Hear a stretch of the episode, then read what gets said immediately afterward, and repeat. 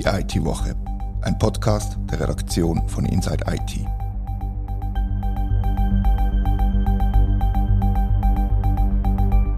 Herzlich willkommen zur IT-Woche. Wir sind zurück aus unserer kleinen Pause und reden heute bzw. spekulieren viel mehr darüber, wieso das schweizerische und europäische Behörden bei der Beurteilung von Cloud-Software und von der Meldepflicht für Cybervorfälle zu völlig anderen Schluss kommen können. Mein Name ist Rita Vogt und bei mir im Studio hockt Katharina Jochum und Christian Wingeier. Praktisch gleichzeitig ist mit den Kantonen Schaffhausen und Zürich und eben im deutschen Bundesland Baden-Württemberg zu einem unterschiedlichen Urteil gekommen. Während Zürcher und Schaffhauser Microsoft 365 cool finden, sagt die Regierung in Stuttgart Nein. Wieso die unterschiedliche Beurteilung? Ja, ich hole doch sonst mal ganz kurz aus. Im Kanton Zürich hat der Regierungsrat beschlossen, dass man eben Cloud-Lösung Microsoft 365 in der Verwaltung zulässt. Das gilt für alle Einheiten, Abteilungen, wo der kantonalen IT-Strategie unterstellt sind und auch für Kantonspolizei. Das geht wieder zurück auf ähm, die kantonale IT-Strategie. Für die, die sich noch erinnern mögen, da geht es um Grundversorgung, um einheitliche Arbeitsplätze und so weiter. Die Regierung erhofft sich mit der Cloud-Lösung, wie Sie selber geschrieben haben, eine skalierbare, flexible und sichere IT-Infrastruktur.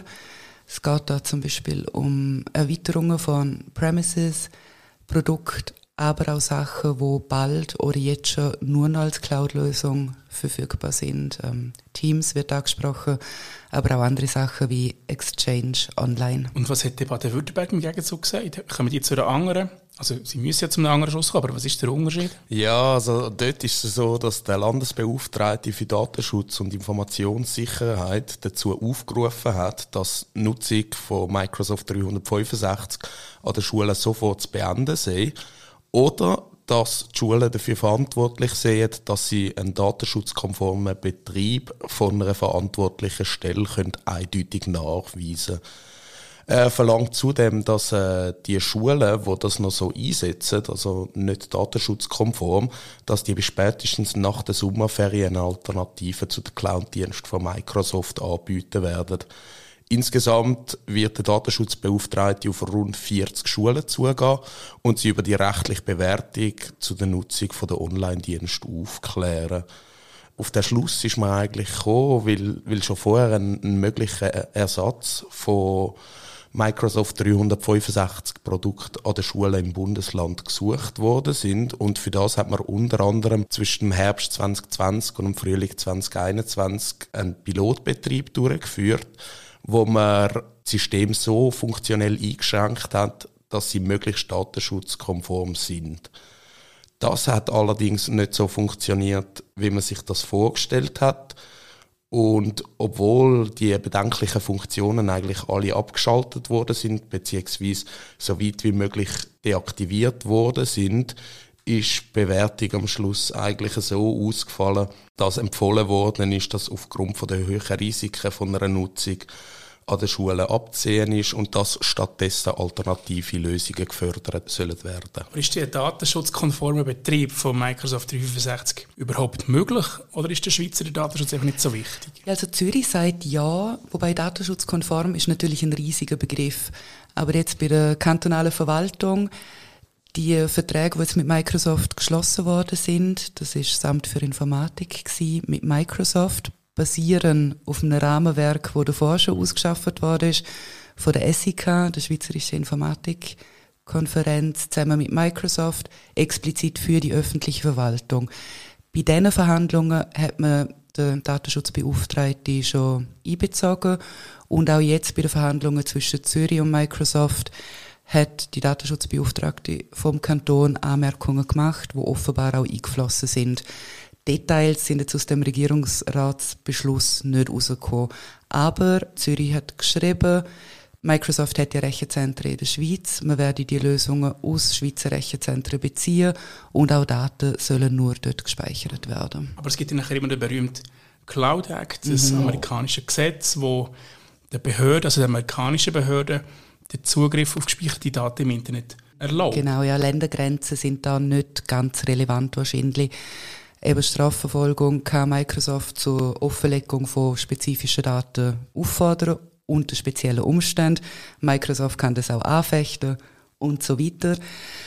Zürich hat das Risiko eingeschätzt, will das auch künftig immer wieder machen und ist eigentlich zum Schluss gekommen, unter dem Strich, dass das in der Praxis sehr unwahrscheinlich sei, dass im Rahmen vom Cloud Act auf Daten zugegriffen wird.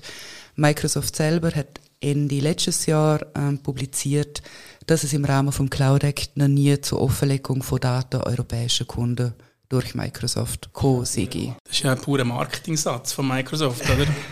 Also sie müssen das ja sagen, sonst wollen sie ihr Produkt nicht mehr verkaufen. Ja, ich möchte da niemandem etwas unterstellen. Und auch, ja, wir haben amerikanische Cloud, wir haben schweizerische Verwaltungsdaten, die irgendwo gegenüberstehen.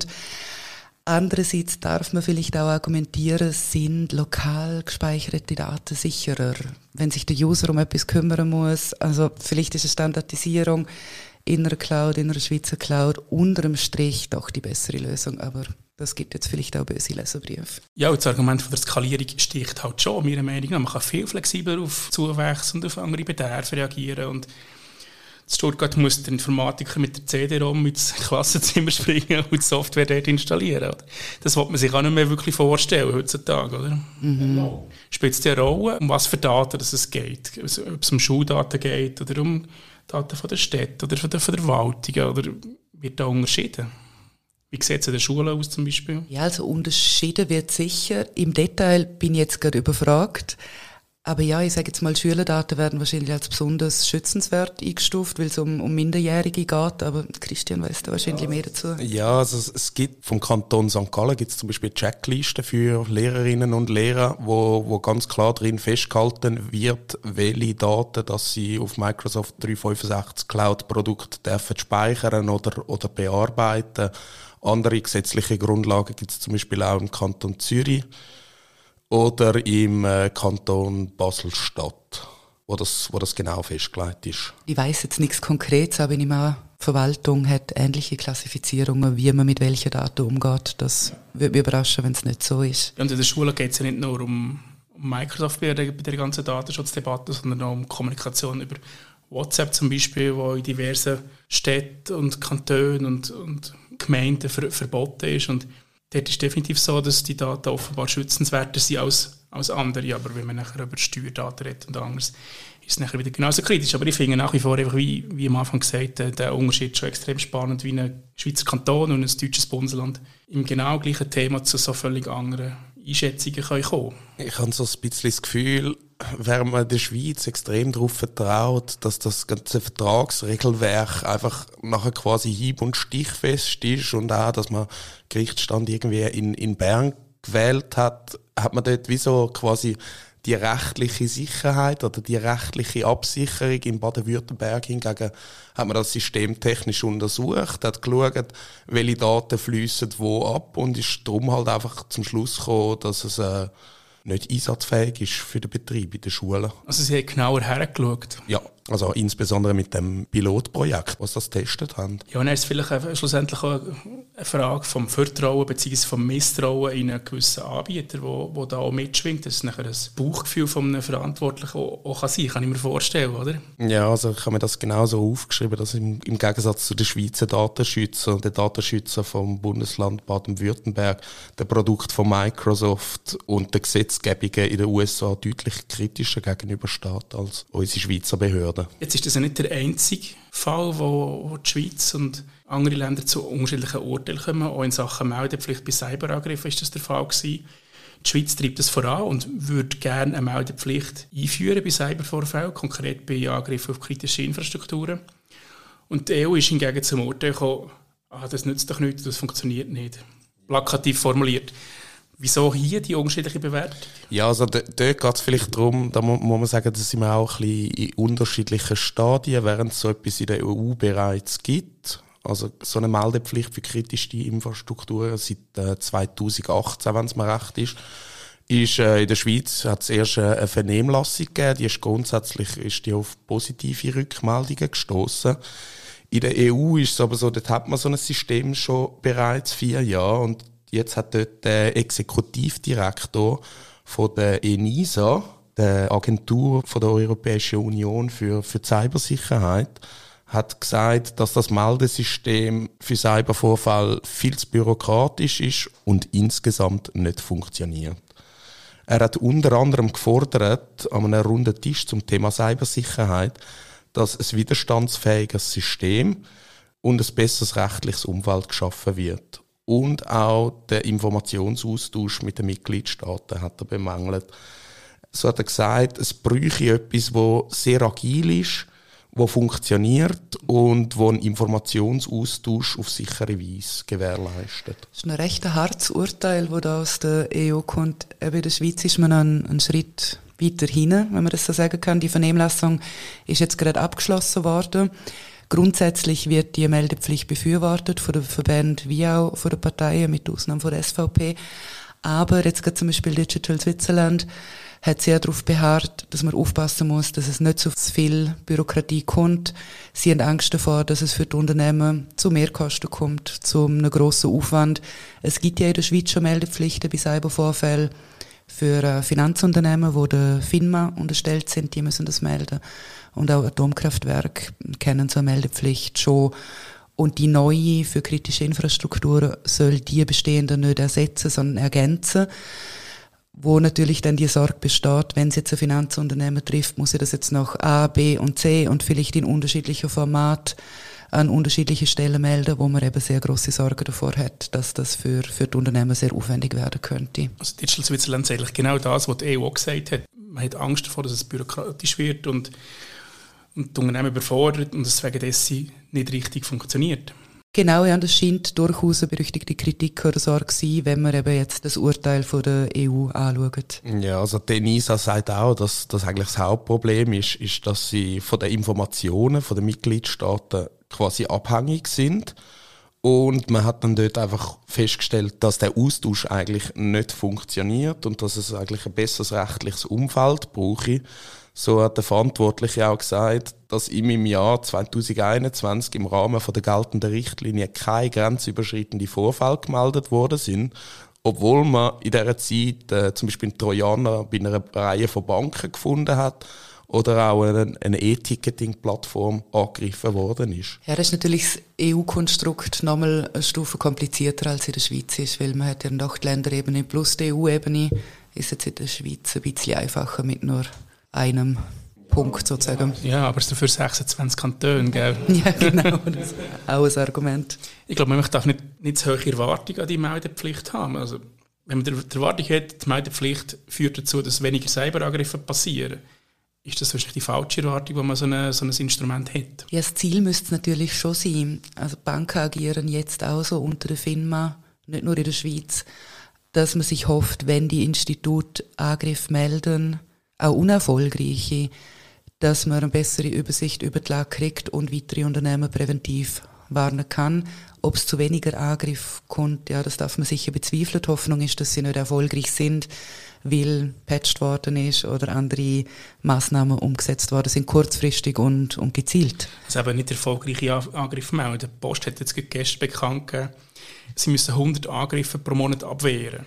Das heisst, sie melden drei Angriffe pro Tag. Da muss man sich vorstellen, wenn man füllt ein Formular aus und faxt es nachher nach Bern an die Stelle. Oder eben, es kann tatsächlich zu einem Aufwand führen, der nicht mehr handelbar ist, selbst für grosse Firmen. Ja, also das, das sagt auch das NCSC und da ist sich auch die Politik noch nicht einig, wie man da soll vorgehen soll. Also, ob man quasi will Anreiz schaffen will, um die Vorfälle zu melden oder ob man will ein Bussenmodell einführen, also quasi, dass man bestraft wird, wenn man dann die Meldungen nicht macht. Das ist aber noch eine Diskussion, die offen ist. Ja, und die Hoffnung ist ja schon, dass Anreiz funktionieren. Das NCSC stellt sich ja dann auch zur Verfügung nach einem Angriff, wenn man sich bei der Stelle meldet, kriegt man auch Hilfe, ähm, Sofortmaßnahmen und Unterstützung im Fall der Fälle. Und die Hoffnung ist schon vom Zentrum, dass das Anreiz genug sein könnte, dass sich die Firmen dann auch melden, um auch die gewisse Unterstützung zu kriegen. Ja, die Frage ist nachher, ob das NCSC selber genug Ressourcen hat, um all die Meldungen zu handeln. Mit ihren 50 Mitarbeitern stelle ich mir das relativ schwierig vor. Ja, also im Rahmen vor der Einführung von der Meldepflicht wird die Stelle natürlich ausgebaut andenkt, ist auch, dass sie zentrale Anlaufstelle bleiben und entsprechend auch mehr Ressourcen kriegen. Es hat ja noch den umgekehrten Fall gegeben, dass das NCSC proaktiv Firma gewarnt hat. Achtung, es könnte gleich etwas passieren, da ist eine Lücke. Und die haben einfach nichts gemacht.